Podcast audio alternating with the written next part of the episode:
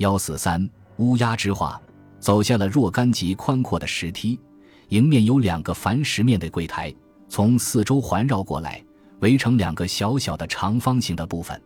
这是成城公司地下室中的饮食部，在柜台里面备有一些简单的茶点与几种冷热的饮料，供给顾客们的需求。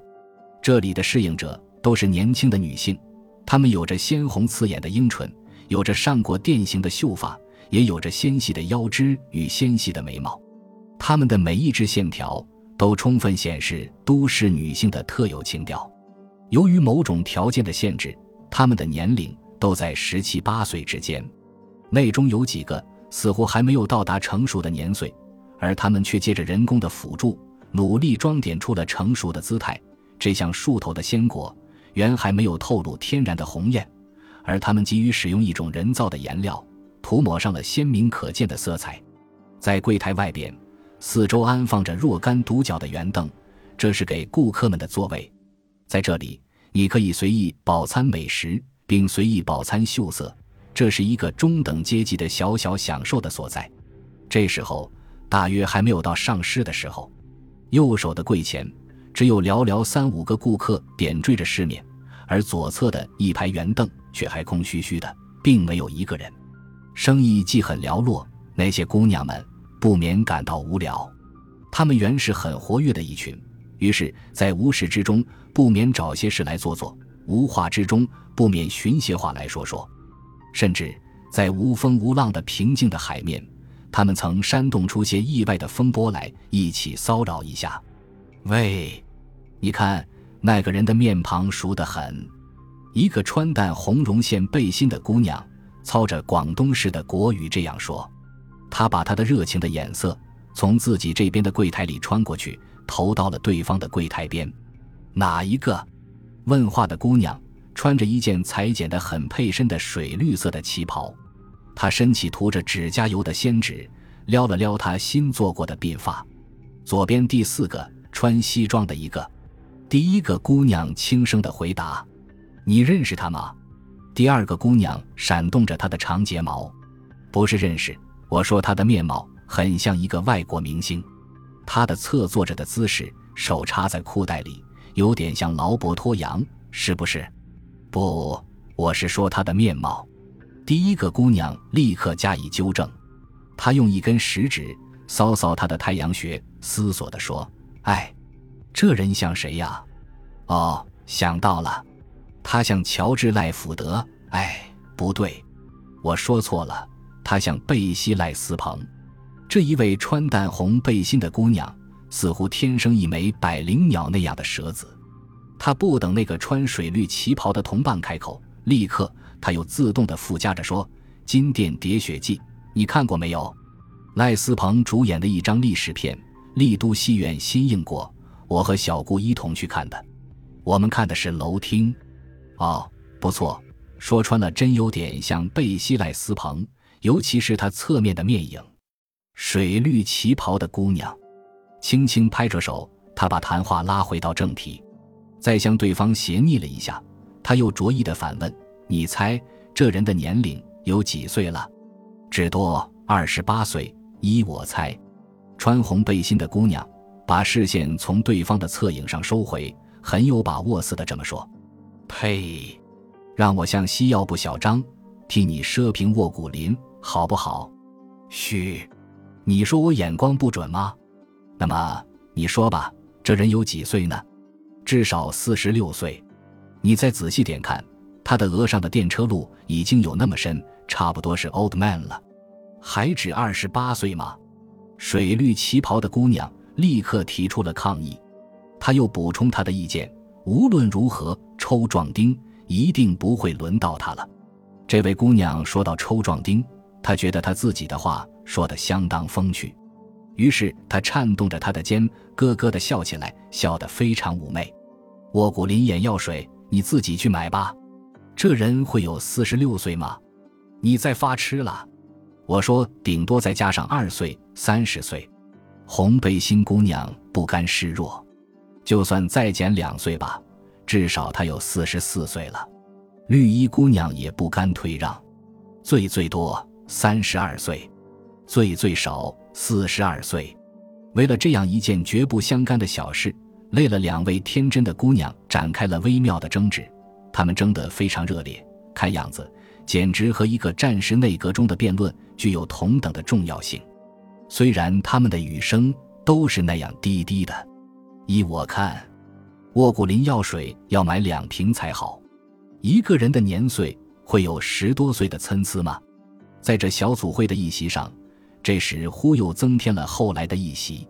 只见第三位姑娘参加进来，说：“你们这两个傻子，一个猜的那么多，一个又猜的那么少，让我来裁判吧。”规规矩矩说：“这一个人大约是三十五六岁。”这第三位姑娘正从计算机边缓缓走过来，提出了上面那样的折中的意见。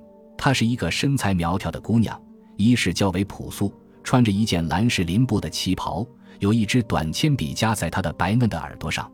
原来他对对方这个赖斯朋的幻影也已有了两分钟的注意。引之，这时他以外交家的圆滑的姿态出现于他的同伴之前，自认为是一个仲裁者。那个穿淡红背心的姑娘似乎具有一种执拗的性情，他旋转头来，向着突然插口的第三者轻轻掠了一眼，立刻。他把头颈一扭，坚持地说：“我一定说，这人最多只有三十岁，要不要打一下赌？打赌？嘘，你不会赢。”第三个姑娘撇撇嘴：“你这样帮他，硬要替他隐瞒年龄，是不是你已看中了他？”绿衣姑娘一面说，一面看到数米之外有一个挂徽章的监督者正把视线投向他们这一角，于是他轻轻的。含笑向他的同伴投掷一个手榴弹，却旋转头去，准备结束他的战争。就算我看中了这一个人，你预备怎么样？第一位姑娘勇敢老辣地抵抗着。牙牙仔，不怕丑。绿衣姑娘伸出一枚食指，回过头来羞羞自己的粉脸，说了一句似是而非的生涩的广东话。那个穿蓝衣服的第三者听到了第一位姑娘的勇敢自称。他把她的艳红如玫瑰的腮鼓成了一个圆圆的鱼泡的样子，他又取下他耳朵上的铅笔，在这鱼泡上面刺了一下，扑哧一声，鱼泡泄掉了气。连着，他把樱唇凑近第一位姑娘面庞，悄悄然说道：“邓布普。”说完，他和那个绿衣姑娘，大家一阵欠笑，慌忙扭转身子，躲到了别处去。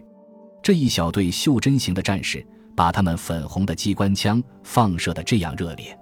可是，侧坐在对方柜台边的那个贝西莱斯彭的幻影，他的脑后却并没有添装一副式的器官，因之，他竟全不知道，他已遇到了一种意外的幸运，竟被那些热情的姑娘们当做了谈话的对象，这是很可惜的。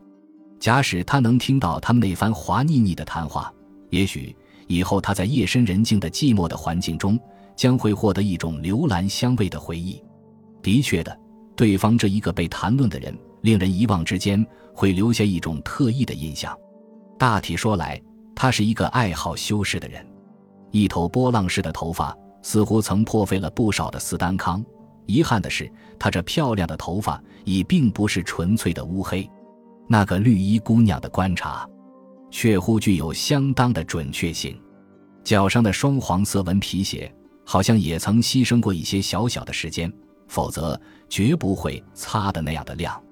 他身上穿的是一套米色而有红色细方格的西装，质料相当高贵。